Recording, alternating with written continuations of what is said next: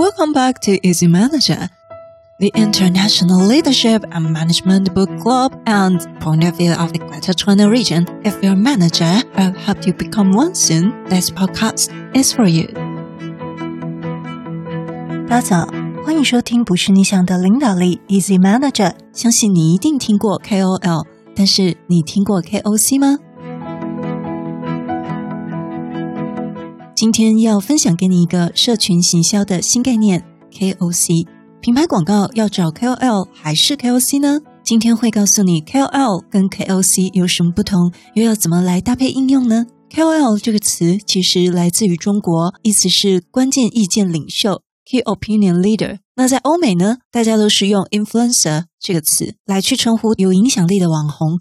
那 KOC 呢？今天一样会给你三字口诀哦。如果你还没订阅我们节目，现在就请你花五秒的时间点点订阅，是免费的哦。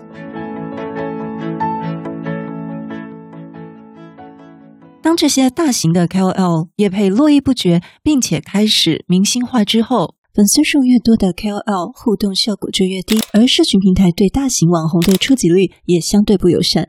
种种因素啊，不仅不利于大型 KOL 的社群经营，也一样不利于寻求以互动或转换率为目标的这些品牌广告主。那么，明星通常就有个特色咯，就是很贵嘛。而面临这样的窘境，品牌广告主应该如何来解决这样的一个困难呢？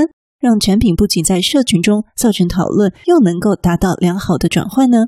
近几年甚至提出了 KOC。Key Opinion Consumer 的新概念，替品牌主创造新的商机。KOC 又称为关键意见的消费者，C 就是 Consumer，你可以理解为伪网红、奈米网红，但是我个人更喜欢赋予它三个字，就是我今天要送给你的三字口诀哦。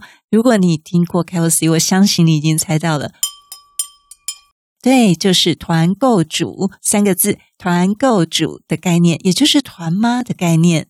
一群本来就是这个产品的消费者，同时又能够影响自己的亲朋好友产生购买行为的消费领袖，KOC 并不是什么公众人物，他就像在我们生活中这个爱购物、爱分享的朋友一样，他能够影响的族群呢，也会比较局限在个人领域的一个流量。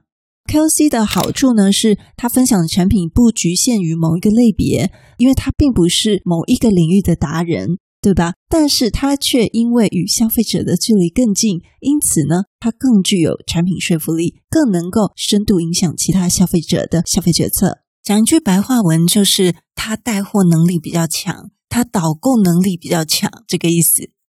KOL 在 B to B 而言，在产业算是有权威。那在 B to C 而言呢，它是接近像网络明星、粉丝数众多的 KOL 呢，像是奠定你品牌基础的方式，让群众可以知道、听过你的产品，打一个广度。但 KOC 是相对真实的素人，那这两者最好是两个都要，可以做一些搭配。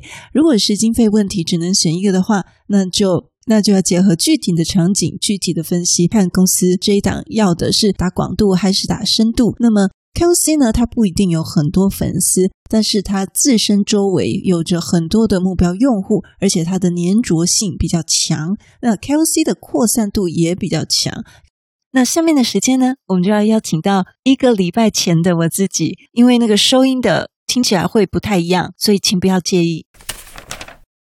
那么这个概念呢，在二零一九年，中国最大的网购社交平台小红书在这里得到了印证。注重消费者体验感受分享的小红书，它成为了最适合 KOC 成长的养分园区。KOC 也展现了他们的行销性，他们就好像是存在我们身边的好康达人啊、生活达人啊这类的人物。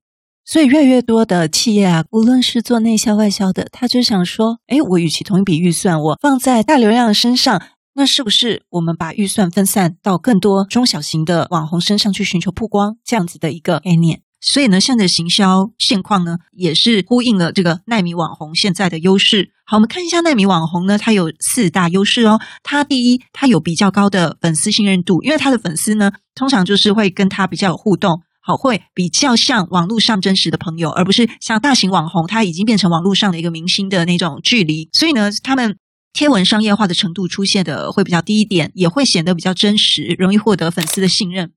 那第二点。可以花费比较低的行销费用，这就是所有这个品牌业者最需要的、最在意的就是它的成本、它的费用是比较低的，互惠的方式来合作。第三，互动率表现比较好。根据研究显示呢，一千到五千粉丝的这种耐米网红，它的平均互动率呢，已经来到了六趴以上。他这样的一个表现是比中大型网红表现来的更好的。第四点，最后一点，创造比较高的 ROI，因为呢，他们有比较高的这个粉丝参与度跟黏着度，所以它也可以达成比较高的投资报酬率。像在北美、欧洲、中东、东南亚很多地区，报道显示，他们发现很多品牌，很多品牌都更倾向去做这些中常委、意见领袖的行销。主要他们认为呢，这个一线的、一线的或者是名人，他们的粉丝爱好是很分散的，反而是 KOC 中小型的意见领袖，他们很多粉丝甚至都是他们生活中认识的人，所以呢，或者是他们这种 niche market，就是细分类的用户，他们的粉丝反而是更集中的。那至于海外的社群行销，下次有机会我们再做一集。想把产品卖出海外，抓住 KOC 是不是比抓住 KOL 更重要呢？而且海外意见领袖是什么样子呢？如果你对海外这个议题有兴趣的话，欢迎你也来留言让我知道。好，我们来回顾一下，我们今天讲到了 KOC 是什么，KOC 有什么特性呢？还记得我们的三字口诀吗？对了，就是团购主。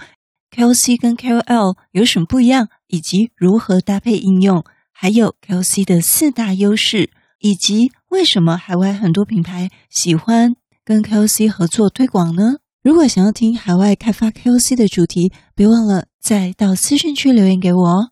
最后提醒大家，我们在第二十二集提到的美国盖洛普优势发展工作坊，四月十七号台北场的听友独家优惠，在四月十号准备要报名截止了。如果有兴趣了解，可以到第二十二集的资讯栏网址介绍。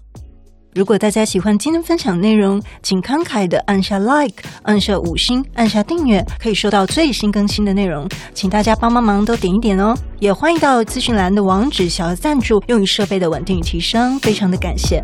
不是你想的领导力，用听的管理读书会，轻松就可以应用在你的职场上。祝福你有一个很棒的一天，我们下次见。